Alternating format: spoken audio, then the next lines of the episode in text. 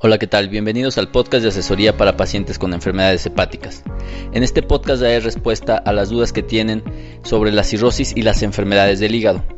Para esto utilizaremos cuatro secciones. La primera de ellas es historias de consultorio, en la cual hablaremos acerca de lo que vemos en el día a día en los pacientes que veo en la consulta médica. Posteriormente, en la sección de consultas virtuales, daré respuesta a las dudas que me envían a través de todas las redes sociales, a través de nuestra página de YouTube, a través de nuestra cuenta de Twitter, de Instagram, de Pinterest a través de todas estas redes sociales, los cuales los invito a que revisen, podemos dar respuesta a una gran cantidad de preguntas que tienen los pacientes y que ayudará a otros pacientes a entender sus enfermedades.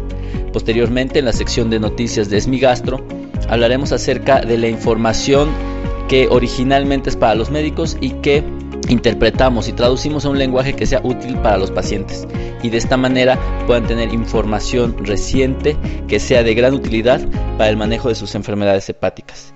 Y finalmente, en la sección de mito o realidad, hablaremos acerca de cosas que creemos que pueden o no ser útiles, pueden o no ser verdad en las enfermedades hepáticas y la cirrosis.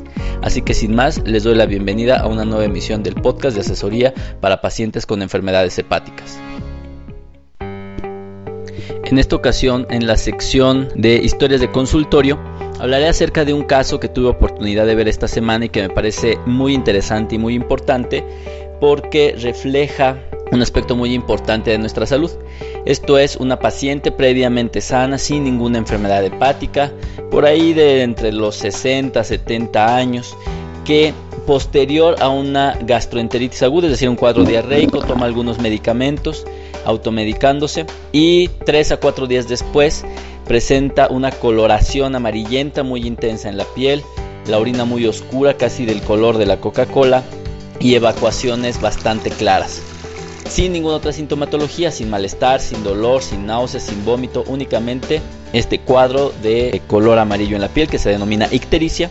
Y bueno, acude a consulta y es muy importante tratar de establecer las posibilidades de diagnóstico. Hay muchísimas causas por lo cual esto puede ocurrir, pero una muy importante es el daño hepático inducido por fármacos e incluso el daño hepático inducido por hierbas, así también se puede denominar. Es por esto que es muy importante preguntarle a la paciente qué fue lo que se hizo, es qué medicamentos ha estado tomando en los últimos 3 a 4 meses e incluso si ha tomado test o sustancias naturistas o suplementos nutricionales en los últimos 3 a 4 meses. Esto es muy importante porque cualquiera de estas sustancias puede ocasionar daño hepático, incluso tardíamente, no tiene que ser de manera inmediata. Y esto es muy importante ya que no hay una prueba de diagnóstico para poder establecer la causa del daño hepático. Es por esto que solo después de haber descartado por medio de estudios de imagen alguna lesión en el hígado o en las vías biliares, después de descartar algunas hepatitis virales, una de las posibilidades es el daño hepático inducido por fármacos o por remedios herbales. Y algo muy importante es que si bien entra una sensación de desesperación al ver que las personas están amarillentas, se puede intentar dar algunos medicamentos que ayuden a facilitar una reducción en los niveles de bilirrubina, que es lo que realmente ocasiona el color amarillento de la piel. Pero yo no lo recomiendo ya que pues el hígado al final del día se encarga de metabolizar todos los medicamentos y obviamente se encuentra en un daño muy avanzado, en un daño muy importante, por lo que todavía sobrecargarlos con fármacos que no van a cambiar la evolución de la enfermedad, ya que si el paciente se encuentra sintomático, no tiene acúmulo de agua en el abdomen, no tiene alteraciones del estado neurológico y sus tiempos de coagulación son cercanos a los normal o normales, pues no hay que agregar ninguna otra cosa. Es por esto que la enseñanza que nos debe dejar este caso es que tenemos que estar uno, muy pendientes de no automedicarnos y dos, a pesar de que los medicamentos los recete el personal de la salud, debemos de tener un registro preciso de qué medicamentos hemos tomado incluso en los últimos 3 a 6 meses. Esto con el objetivo de siempre estar pendientes de nuestra salud hepática.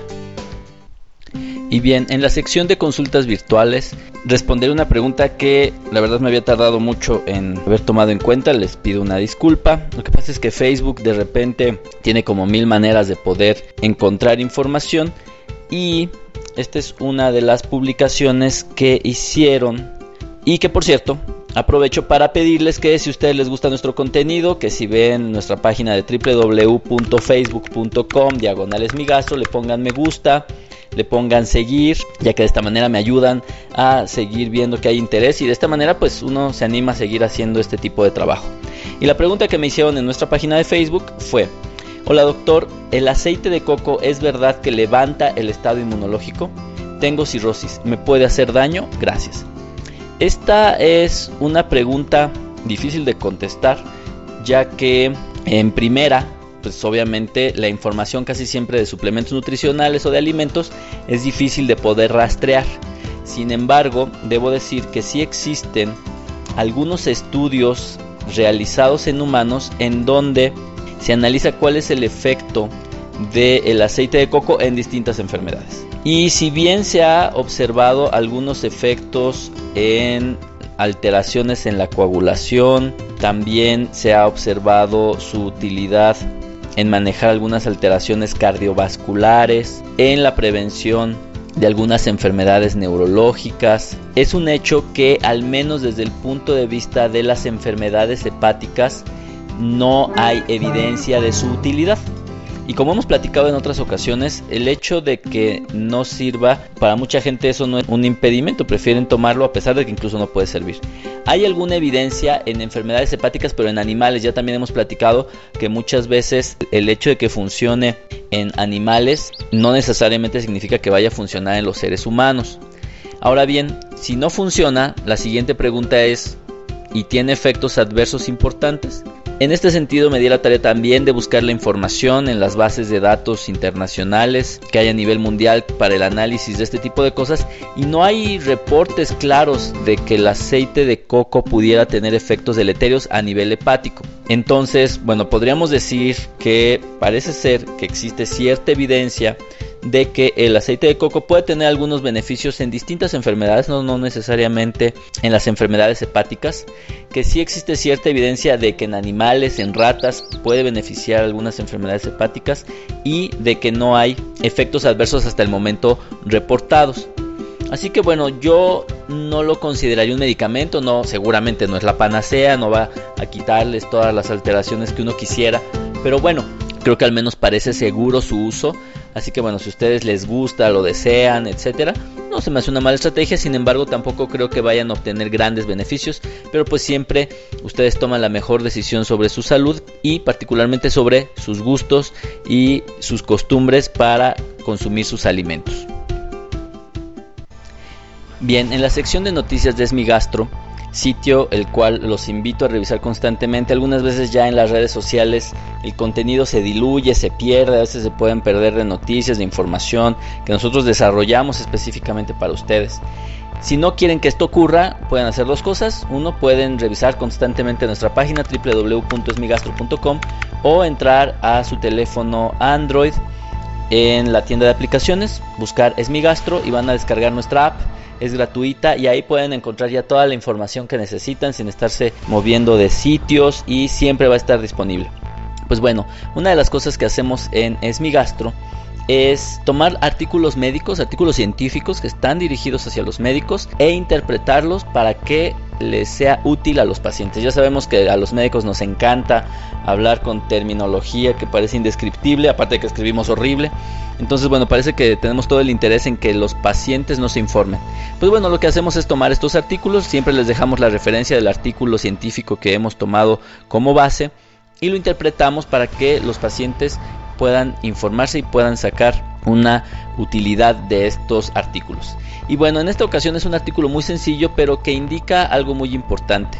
Existen medicamentos, ahora que hemos estado hablando incluso del daño hepático inducido por fármacos, uno de ellos es la nitrofurantoína, también la minociclina, la alfa-metildopa, los cuales son medicamentos que a veces de manera en lenguaje médico idiosincrática, esto es sin saberlo, sencillamente ocurre, los pacientes pueden progresar o pueden presentar más bien un daño hepático. Pueden presentar inflamación, pueden presentar una enfermedad parecida a una enfermedad que se llama hepatitis autoinmune e incluso pueden llegar a desarrollar datos de cirrosis hepática.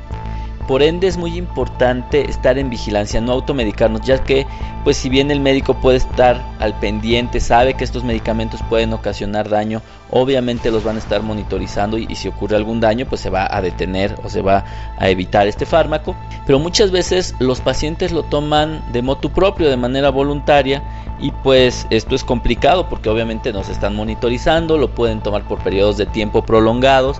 Y como son cosas que pueden ser a veces de uso muy común, muy frecuente, por ejemplo la nitrofurantoína que se utiliza para infecciones de vías urinarias, pues hay personas que lo toman crónicamente porque pues de esa manera efectivamente previenen su infección, pero pues pueden estar predisponiendo a un daño hepático o por ejemplo la minociclina, que es un antibiótico que se utiliza entre muchas otras utilidades para problemas dermatológicos de la piel y pues los pacientes lo pueden estar utilizando constantemente sin vigilancia y eso es lo más preocupante. Así que lo importante de la noticia de Esmigastro es que vigilen mucho la automedicación, no abusen de la automedicación, no es una buena idea es preferible gastar un poco de vez en cuando y que vayan con su dermatólogo o que vayan con su médico para que esté al pendiente de su estado de salud y particularmente de su salud hepática. Y bien, en la sección de mito realidad hablaremos acerca de algo que creo que va a desencadenar mucha polémica. Al menos en México, en donde la gente está muy acostumbrada a utilizar test por su efecto eh, hepatoprotector, es decir, que va a prevenir problemas hepáticos. Y esto por lo general lo ocupan cuando el paciente tiene una enfermedad hepática, evidentemente. Digo, esto tiene lógica. Si el paciente tiene una enfermedad hepática, pues le quieren dar algo que le proteja el hígado. Ya sea en una hepatitis aguda, en cirrosis hepática, en hígado graso, bueno, hasta en la vesícula si tienen problemas les gusta o se estila, tenemos la costumbre los mexicanos de utilizar test. Y hay uno muy famoso, muy conocido que seguramente han escuchado que se llama té de boldo. El té de boldo es un nombre científico, es Neumus boldus. Es un árbol que en realidad es originario de Chile y bueno, se ocupa en América Latina en general para efectos medicinales.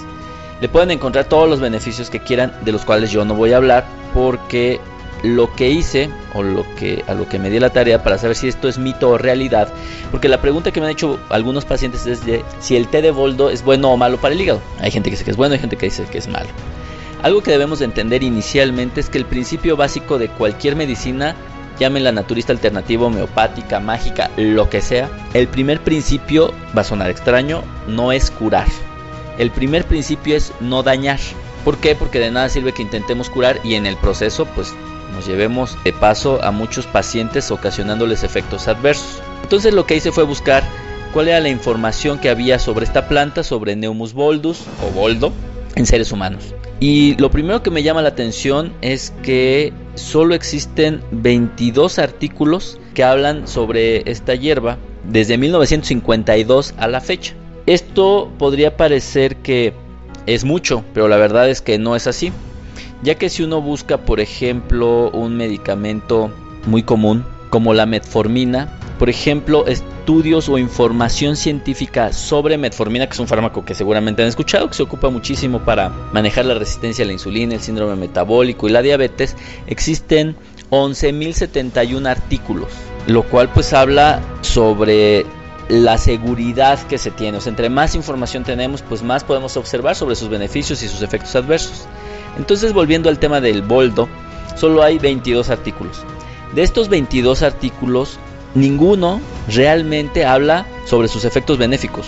Realmente ninguno ha contemplado este tema. De lo que sí se habla es de sus efectos adversos, ya que se ha encontrado que el uso de esto, de este té de boldo, puede ocasionar anafilaxia. que es anafilaxia?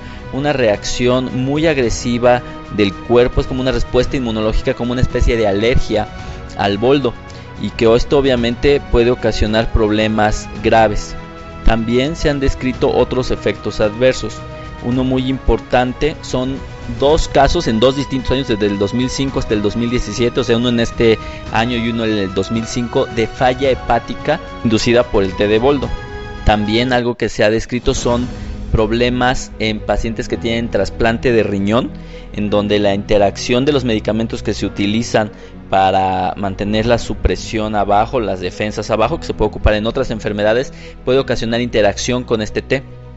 Y algo que finalmente me llamó mucho la atención es que puede ocasionar alteraciones a nivel del corazón, ocasiona algo que se llama fibrilación ventricular y taquicardia ventricular, es decir, alteraciones en el ritmo cardíaco que incluso pueden ser mortales. Entonces, respondiendo finalmente a la pregunta de si el té de boldo es bueno para el hígado, es un mito. No hay ninguna evidencia sobre su utilidad y sí hay poquita, pero hay evidencia sobre sus efectos adversos. Así que mi recomendación uno es que si no tienen ninguna enfermedad hepática, no hay necesidad de que lo tomen, no van a tener ningún beneficio. Y peor aún, si ustedes tienen una enfermedad hepática, por favor no lo consuman, ya que existe un riesgo pequeñito, pero evidente, de que puede dañar el hígado de manera aún más grave. Y con esto damos fin a otra emisión del podcast de asesoría para pacientes con enfermedades hepáticas. Los invito a que revisen la página de Esmigastro o nuestro grupo privado en Facebook que es asesoría para pacientes con enfermedades hepáticas o asesoría en cirrosis, así lo pueden encontrar también. Y ahí pueden encontrar información muy específica, solo dirigida a enfermedades hepáticas. Pueden compartir comentarios, dudas, lo que sea. Los invito a que lo revisen. También los invito a que platiquen con la gente que puede necesitar este podcast. La principal utilidad o el principal motivo por el cual hago este podcast es que la gente pueda tener información veraz y real sobre las enfermedades hepáticas. Tenemos más de 100 episodios, en verdad creo que van a encontrar toda respuesta a todas las dudas que tienen sobre las enfermedades hepáticas y si no es así pónganse en contacto conmigo y con gusto les daré respuesta. Así que bueno, espero sus comentarios, espero que les haya gustado esta emisión y nos escuchamos hasta la próxima semana.